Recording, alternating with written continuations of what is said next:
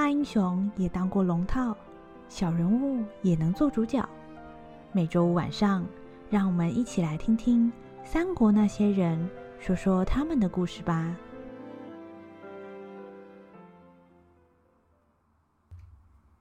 第二十三集，那双草鞋。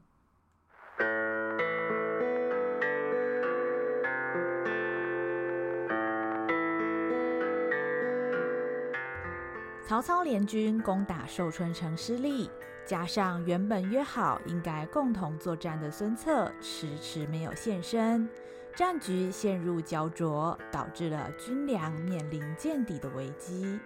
为了稳定军心，曹操诬陷梁关小王贪污军粮，并且将其斩首示众。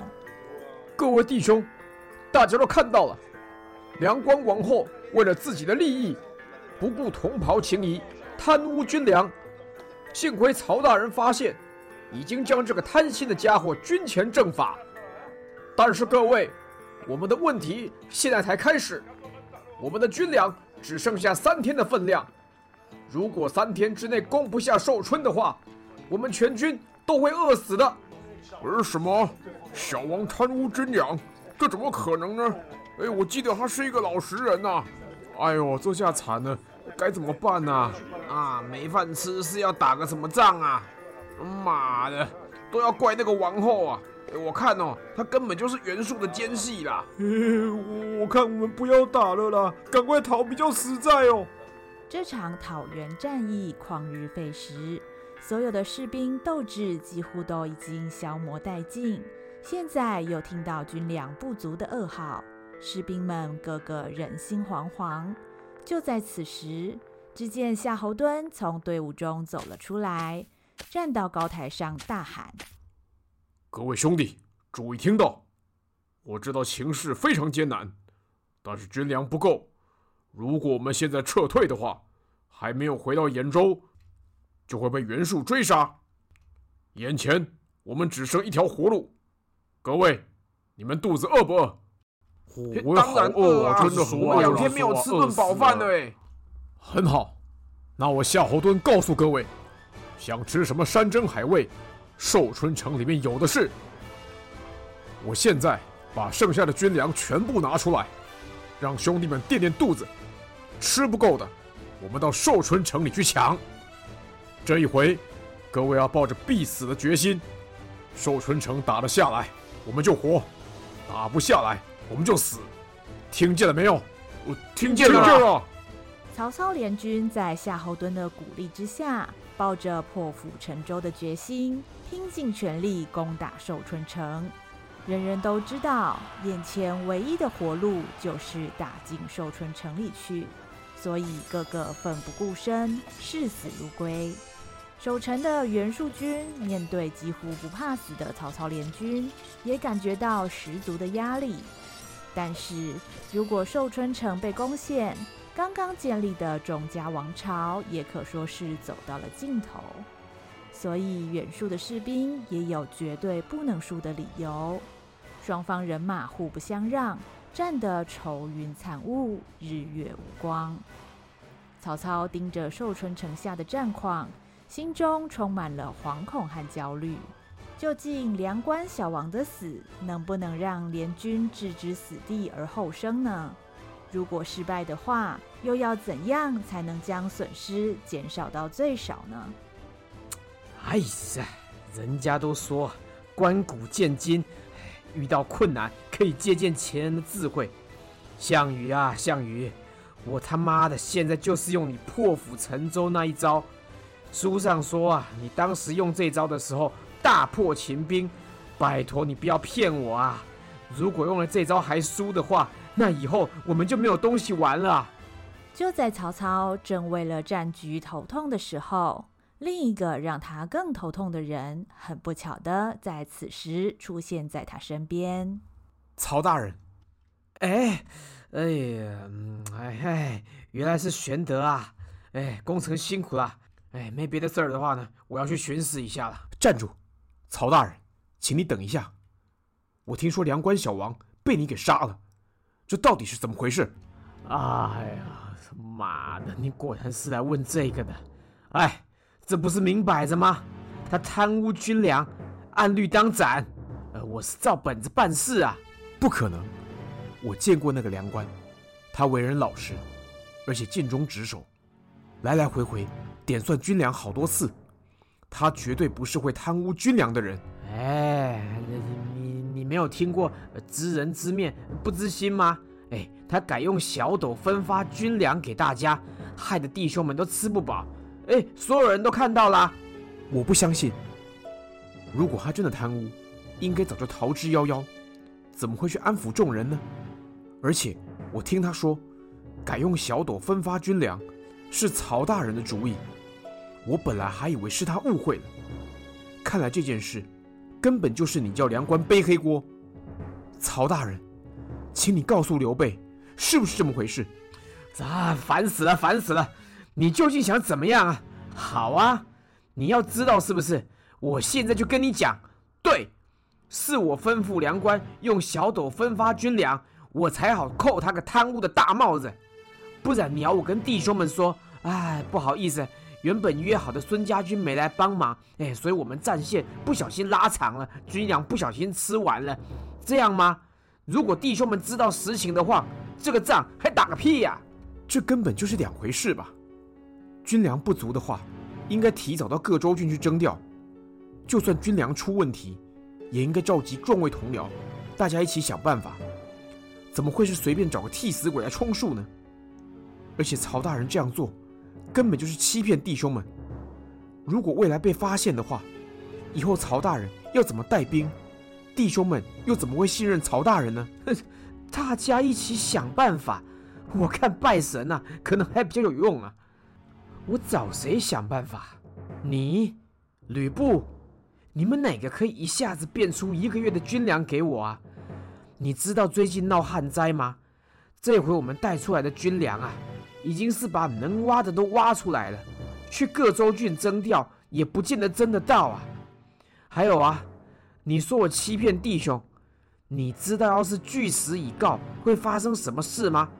我跟你讲，大伙儿就是为了有饭吃才跟着咱们，要是知道没饭吃的话，马上就会鸟兽散，到时候就剩下我跟你两个人攻城了，你懂吗？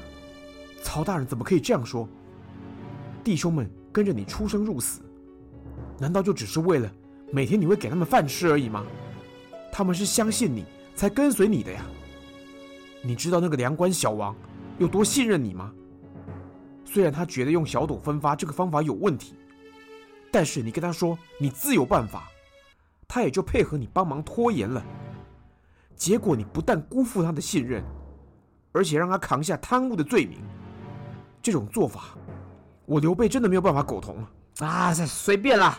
我曹某人做事，难道还要你姓刘而同意吗？我跟你讲，你苟同不苟同都可以，反正我事情是已经做下去，再也不能回头了。如果你没有更好的办法的话，我劝你现在啊，立刻回前线一道攻城。现在我们是背水一战，要是最后这一搏还不能攻下寿春的话，我们就准备上仙山卖豆干去了。曹操被刘备问得恼羞成怒，当场拂袖而去。刘备纵然心里愤愤不平，但是目前兵凶战危，确实没有时间跟曹操理论。而曹操所说的状况也不是危言耸听。如果无法在这两天之内攻下寿春，是非常有可能全军覆没的。想到这里，刘备不得已只能暂时放下内心纠结的问题，回到战场上继续作战。而不止攻城的曹操联军心急如焚，坐守在寿春城中的袁术也不好过。眼见迟迟未见孙策的踪影，加上曹操联军不要命般的作战，种种担忧让原本就没有耐心的袁术加倍暴躁了起来。混账东西！今天的蜂蜜水是怎么调的？淡而无味。把膳房的厨子给我拖出去打五十军棍！是是，陛下，这个会不会罚的太过了呀？嗯，大胆，连你一个宦官也敢忤逆朕吗？来人呐，把这个阉人拖出去，给我斩喽！呃，陛下饶命啊！陛下，请暂且息怒。在下明白陛下心中担忧，但今日可恨者乃是曹操一干人等，请陛下切不可因此杀人泄愤，如此有伤陛下之圣命啊！言下，自朕登基以来，诸事不顺，先有韩先、杨奉造反，害朕征徐州失败。后有曹操、刘备这些鼠辈狼狈为奸，联合伐朕。朕贵为堂堂中家皇帝，可这些贼子竟然都不把朕放在眼里。这事儿要是传了出去，我钟家皇朝天威何在呀？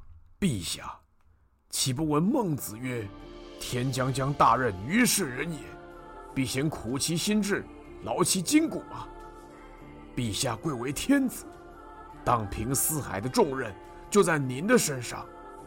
在那之前，少不了要披荆斩棘。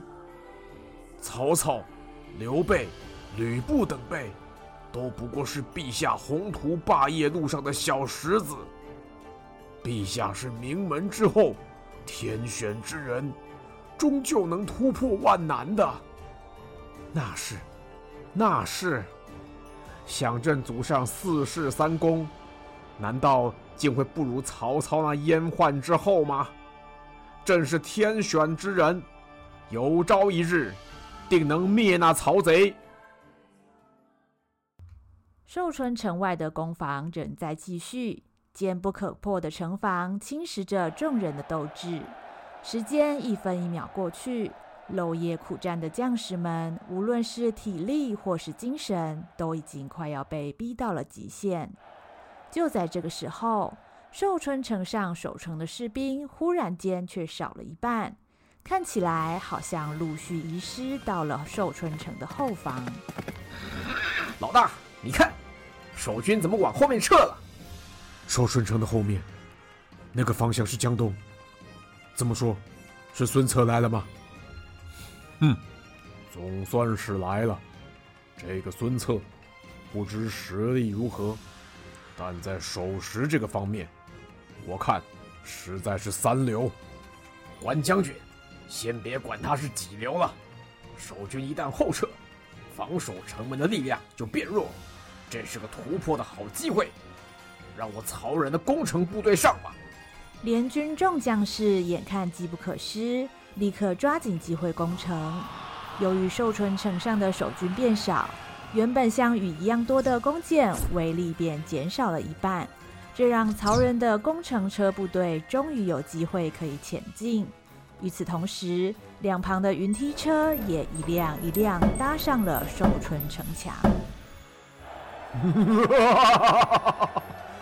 终于爬上来了，这样就不怕你们了。刚刚是哪个王八蛋对准我射箭的？现在让张三爷一个一个还给你们！啊，可恶啊！兄弟们，大家一起上啊！张飞一马当先爬上城墙，抡起丈八蛇矛，左挥右刺，如入无人之境。守城的士兵不是当场被刺倒，就是被张飞从城墙上踢了下去。紧跟在后的士兵们鱼贯而上。开始一起对付城墙上的袁术军。另外，在城墙之下，工程车撞击城门的声音一阵一阵传来。曹仁趁着刚刚的空档，已经带着部队多次冲撞。城里的守军凑成一团，试图用人力挡住城门。大家一定要挡住，不能让他们冲进来啊！挺住，挺住啊！但是在工程车不停的摧残之下，城门的门栓已经渐渐龟裂变形。此时，只见一个壮硕的身影出现在工程车后方，正是曹操的贴身护卫许褚。许褚伸出两只臂膀抓住工程车，粗壮的双腿用力向前踏，接着夹带拔山倒树的气势，将工程车向前猛推。让我来！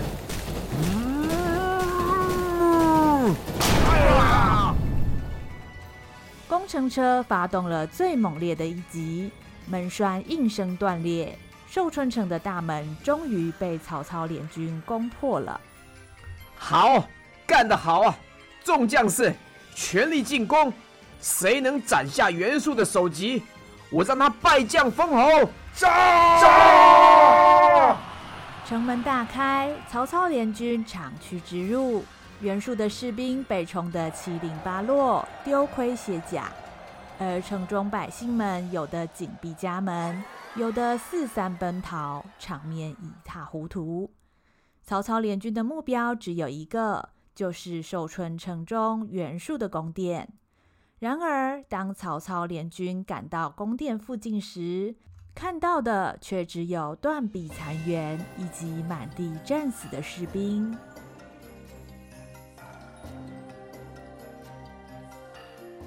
皇宫依然雄伟，但是雕梁画栋已经毁坏大半，正冒着烧焦的黑烟。曹操、刘备和吕布沿着台阶走上了宫殿，准备搜寻袁术的踪迹。但是等在宫殿门口的却是两个迟到的联军队友，一个昂首挺胸，眼神锐利；另一个则是席地而坐，漫不经心。嗯，从两位整齐的衣着和友善的眼神，我完全可以感受到那份真诚和袍泽精神。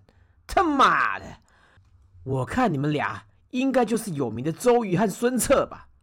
你们来的会不会太晚了一点？啊，太晚？不会吧？我们吃完早餐就出发了。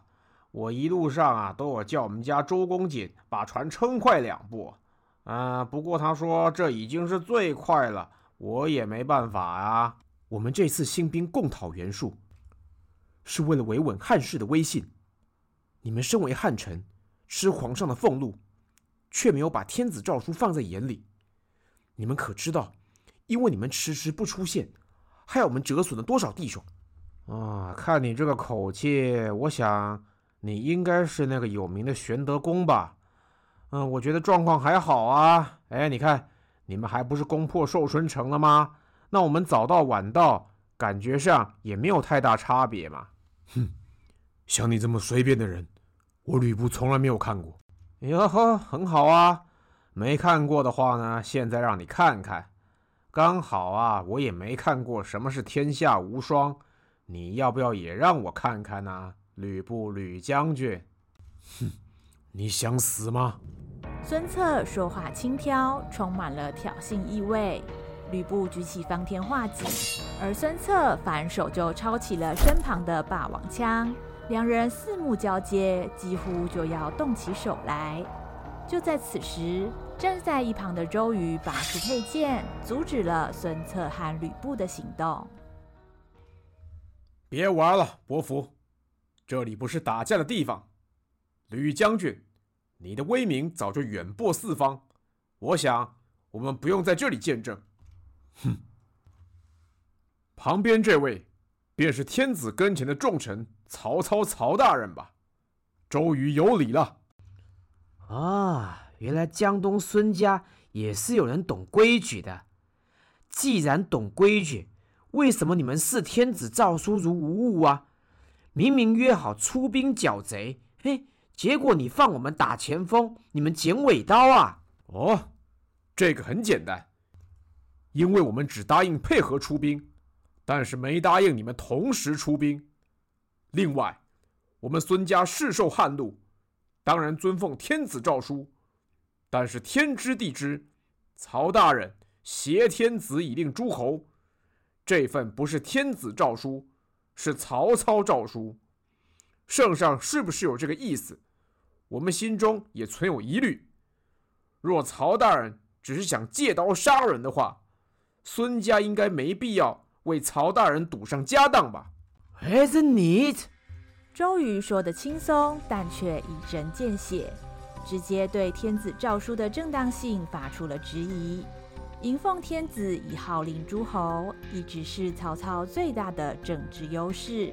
但是今天却被周瑜不留余地的否决，曹操不由得火冒三丈。周瑜，周公俭是吧？你有种！不过今天曹某人我身负剿贼重任，哼，等我先拿了袁术，再回来慢慢跟你算呢、哼，曹大人，别忙了。我们到这里的时候，只有袁术手下的几位将军领着部队死守，根本不见袁术的踪影。以我的猜测，袁术必然是提早一步放弃了寿春城，撤退逃回他的老巢淮南去了。什么？袁术脱逃了？这次没能一举将他拿下，未来后患无穷啊！这那又怎么样？大不了咱们追过江，顺便打淮南。把袁术连根拔起啊！就在曹操准备下令继续追击袁术的时候，荀彧骑着快马赶到了现场。主公且慢，此战我们不可追击。啊，荀彧，你说啥？我们怎么就不能继续追击啊？现在全部人马都到齐了，不趁现在打，难道要等袁术回家洗完澡、换完衣服再打吗？非也，在下说此战不可追击，原因有二：第一，近日连年干旱，五谷欠收，我们刚刚才发生军粮不足的状况，如果再强行进兵，劳民伤财，反而对我们不利；第二，刚刚探马来报，张绣重新投靠刘表，现在南阳和江陵附近都受到攻击，若是不立刻处理的话，将会威胁到我们的大本营许都啊！什么？张绣又是这个王八蛋！听到张绣联合刘表卷土重来的消息，曹操眼前仿佛又看到了宛城的熊熊大火，浑身是血的典韦以及倒卧尘埃的儿子曹昂。曹操的拳头不由得紧紧握了起来，他知道。他与张绣之间势必要做个了结。虽然现在袁术的势力还没有剿灭，但是就像荀彧所说的一样，以现在的情势，处理张绣和刘表才是首要的任务。看着眼前的孙策和周瑜，曹操眉头一皱，计上心头。哼，反正这一场战斗目的已经达到了。袁术这个假皇帝被我们打得灰头土脸，哼！我看短期之内他搞不起什么名堂了。姓周的和姓孙的，算你们运气好。我曹某人呢，今天突然改变心意，想到南阳和江陵那里去转一转。咱就不追究你们迟到的事情了。另外呢，我这个人啊，宽宏大量。对于愿意帮忙的人呢、我都当他是朋友。你们江东就在刘表的地盘隔壁，如果你们愿意帮我挡住刘表，别让他袭击我家后院的话，我就表奏天子，封你姓孙的做讨逆将军，还附带赐你当吴侯。这样你们觉得怎么样？哎，考虑清楚啊！这么好的条件啊！不会再有喽。听到曹操的提案之后，就算是聪明果决的周瑜，也不禁陷入了一番思考。虽然周瑜和孙策早就看出当今皇上对于地方的诸侯根本没有制约能力，而孙家未来也不准备继续尊奉汉室，但是直接表达对天子的封赏不稀罕的话，一定会被曹操扣上逆贼的帽子，到时候很可能下一个被围剿的就是孙家。相反的，如果答应了曹操的条件，两边至少暂时相安无事，未来还有继续周旋的机会。权衡利害之后，周瑜慎重地开口了：“哼，曹大人的度量，周瑜深感佩服。”刘表当年害死我们老爷子，跟孙家有不共戴天之仇。就算曹大人不说，我们也不会让他踏到家门一步。伯符，你说对不对？嗯嗯啊哦哦啊，对对对，反正啊，公瑾说的就等于是我说的，有我们在，刘表啊，他就别想踩线了。好，那就这样说定了。哎，另外，姓周的，不知曹大人还有什么吩咐？你听好啊，你不要以为我不知道你们孙家口口声声说自己是汉臣，事实上啊，也是想要拥兵自立，割据一方。你们常说我曹某人是挟天子以令诸侯，我曹某人啊，今天就告诉你们，我这个叫奉天子以令不臣，专门对付你们这种变来变去的假汉臣。要是你们未来敢跟朝廷捣蛋，哼，我是不会对你们客气的。哈，这个当然，要是到了那个时候，我一定烧一把。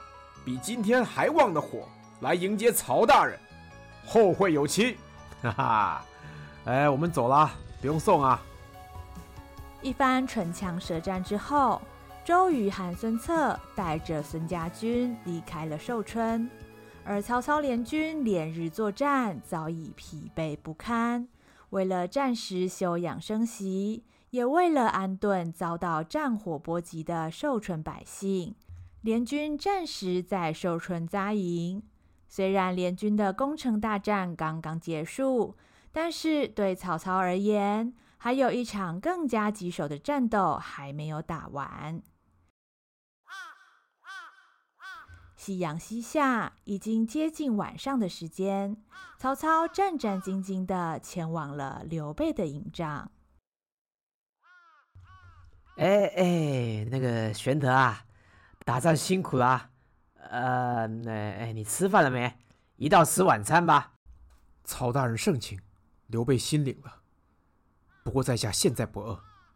若曹大人没有别的事情，在下要去准备查看弟兄们的伤势，告辞了。哎呀，别急着走啊！哎，玄德啊，你还在生气呀？哎，我拜托你心眼不要那么小，行不行？这不是误会一场吗？你听我解释一下好不好？如果曹大人指的是你为了隐瞒军粮告急而杀人的那件事的话，在下没有误会任何人，所以也没有什么需要解释的。哎哎哎，你这个人也真是的，之前军情紧急，没有时间好好跟你讨论，现在好不容易空出时间来找你，你好歹听我说完再走嘛。请恕在下直言，曹大人的做法。在下没有办法苟同，任凭曹大人巧舌如簧，也不能挽回梁官的性命。所以在下觉得，曹大人不用浪费时间了。啊啊！哎呀，他妈的，姓刘的，看来不跟你摊牌，你是不会懂啊！啊，反正你刚刚听也听了，你就让我讲完。而如果讲完你还是没办法接受，那我之后就随你去，怎么样？既然曹大人如此执着，刘备就听曹大人说完。不过，在下要强调，说完在下就会走。哎呦，随便啦！哎，来，你看这个。曹操手里提着一个包袱，看起来沉甸甸的。曹操把包袱解开，里面装满了大大小小的石头，大约有三四十个。刘备不明白曹操葫芦里埋的什么药，忍不住发问。敢问曹大人，这是要刘备看什么？哎，先别问那么多。来，我们玩个游戏。我把这些石头倒出来，哎，你用手来接。哎，看你一次可以接住几个。哎，别让它掉地上啊。什么？玩游戏？我只答应听曹大人解释，没有答应说要玩什么游戏。再说，我根本……哎，说话不算话。哎，人无信不立哦。接着。曹操不理会刘备的意见，自顾自地把石头一股脑倒到刘备的手上。刘备一时间不知该如何反应，只好本能伸出双手去接。石头的尺寸各不相同，刘备接住了大约二十几个左右。曹操看刘备手里已经接满了，便停止请到石头。刘备看着满手的石头，正在疑问曹操究竟要做什么。说时迟，那时快，曹操忽然又把一颗石头丢向了刘备。再来！哎，等一下，我没手了。刘备眼看石头迎面丢来，正要尝试接住，但满手石头根本让他左支右绌。一个踉跄之下，虽然险险接住丢过来的石头，不过手上原本拿的二十几个石头却掉了一地，最后握在手里的只剩下了五六颗而已。曹大人，为何突然发难呢？你是在戏弄在下吗？哎呦，我的天哪！有时候啊，我实在不明白你的兄弟到底佩服你哪一点。哎，我问你一个问题，你是不是想救那个梁官啊？那是毋庸置疑，生命是非常宝贵的。如果可以的话，我当然希望救他。哎，要是当初我没杀那个梁官，让弟兄们置之死地而后生的话，一旦军粮用光的消息传出去，弟兄们一定乱成一团。到那个时候，要是袁术又趁火打劫，你觉得会死多少人？我刚刚丢给你那个石头，就是这个粮官，而你啊，掉在地上的那些，就是因为这样牺牲的弟兄。多救一个，却多死了十几个，你觉得这样合算吗？这。梁关的生命是生命，前线士兵的生命也是生命。刘备的内心陷入了矛盾。如果可以选择的话，究竟是要救一个人，还是要救一群人呢？为了救更多的人，牺牲一个人真的是对的吗？但是如果像曹操说的一样，多救了一个人，却多死了十几个。这样状况不是又变得更糟了吗？哎，我嘴都快说破了，你到底明不明白啊？我，哎，在下不知道，但是在下还是觉得，为了要救人命，却要牺牲人命这件事，实在是太矛盾了。哎，玄德啊，你是不是想要救天底下所有的百姓啊？是的。在下希望救所有的百姓于水深火热之中。可是你应该知道，你一个人的力量是有限的。那像刚刚接石头吧，就算你手比人家长，呃，也只能多接四五个。一旦啊超出你的能力范围，你就必须要做选择，到底要牺牲哪一个？这这不公平啊！如果这样做的话。岂不是变成由我来决定别人的生死吗？在下不认为一个人应该有这么大的权利。玄德，你少天真了，我看你是完全不懂啊。那我直白一点好了，你不决定要牺牲谁的话，那你只是交给老天决定。你这个做法基本上就是叫大家看造化，不管大家的死活。胡说，我没有。我没有不管大家死活，我只是，只是，你只是不敢下决定，你只是逃避责任而已啊！曹操犀利的言辞就像利刃一样，直插刘备的心房。一时之间，刘备忽然发现自己好像忘了什么才是真正重要的，或者说什么才是自己应该做的。唉。玄德啊，我曹某人呢，比你虚长个几岁啊，我不敢说我比你多懂多少。不过你现在这些矛盾啊，我多多少少都感受过。如果今天你是一个人出来闯荡江湖啊，你想救谁你就去呗，没人管你。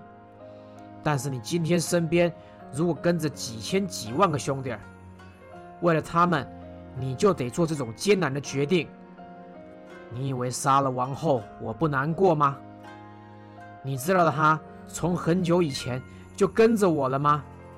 他家里还有老婆孩子，你知道我还得去面对他们吗？什么？原原来曹大人竟然记得王后的名字？哎，怎么能不记得啊？我告诉你，每一个为我牺牲的弟兄，我都记得。这样啊，才能提醒我以后要想更好的办法，阻止更多的人为我牺牲啊。哎，那敢问曹大人，什么是更好的办法？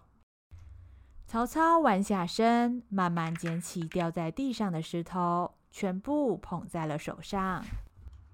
啊，我想更好的办法，就是我跟你一起接，这样啊。不就能接住更多石头了吗？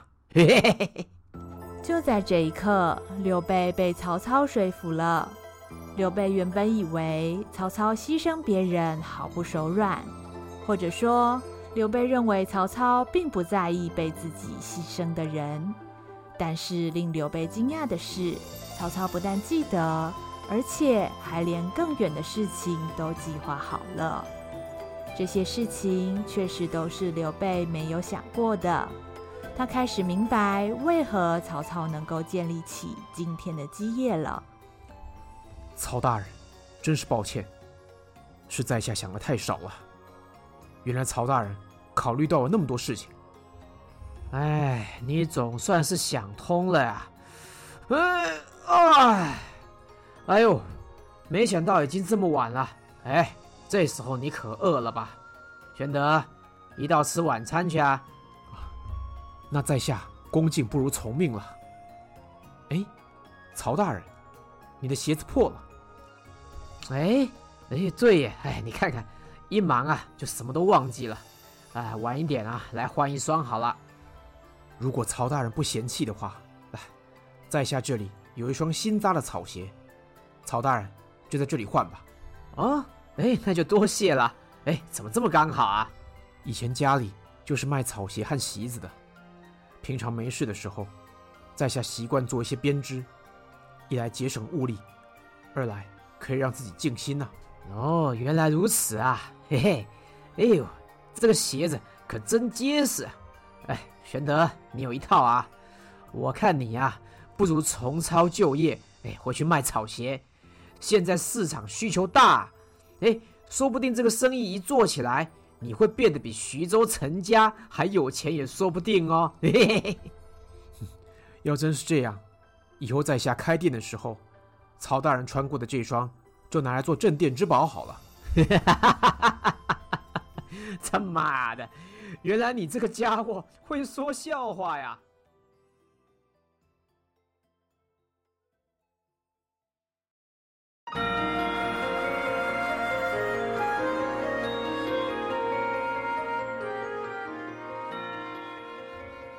费尽九牛二虎之力，联军终于攻下了寿春城。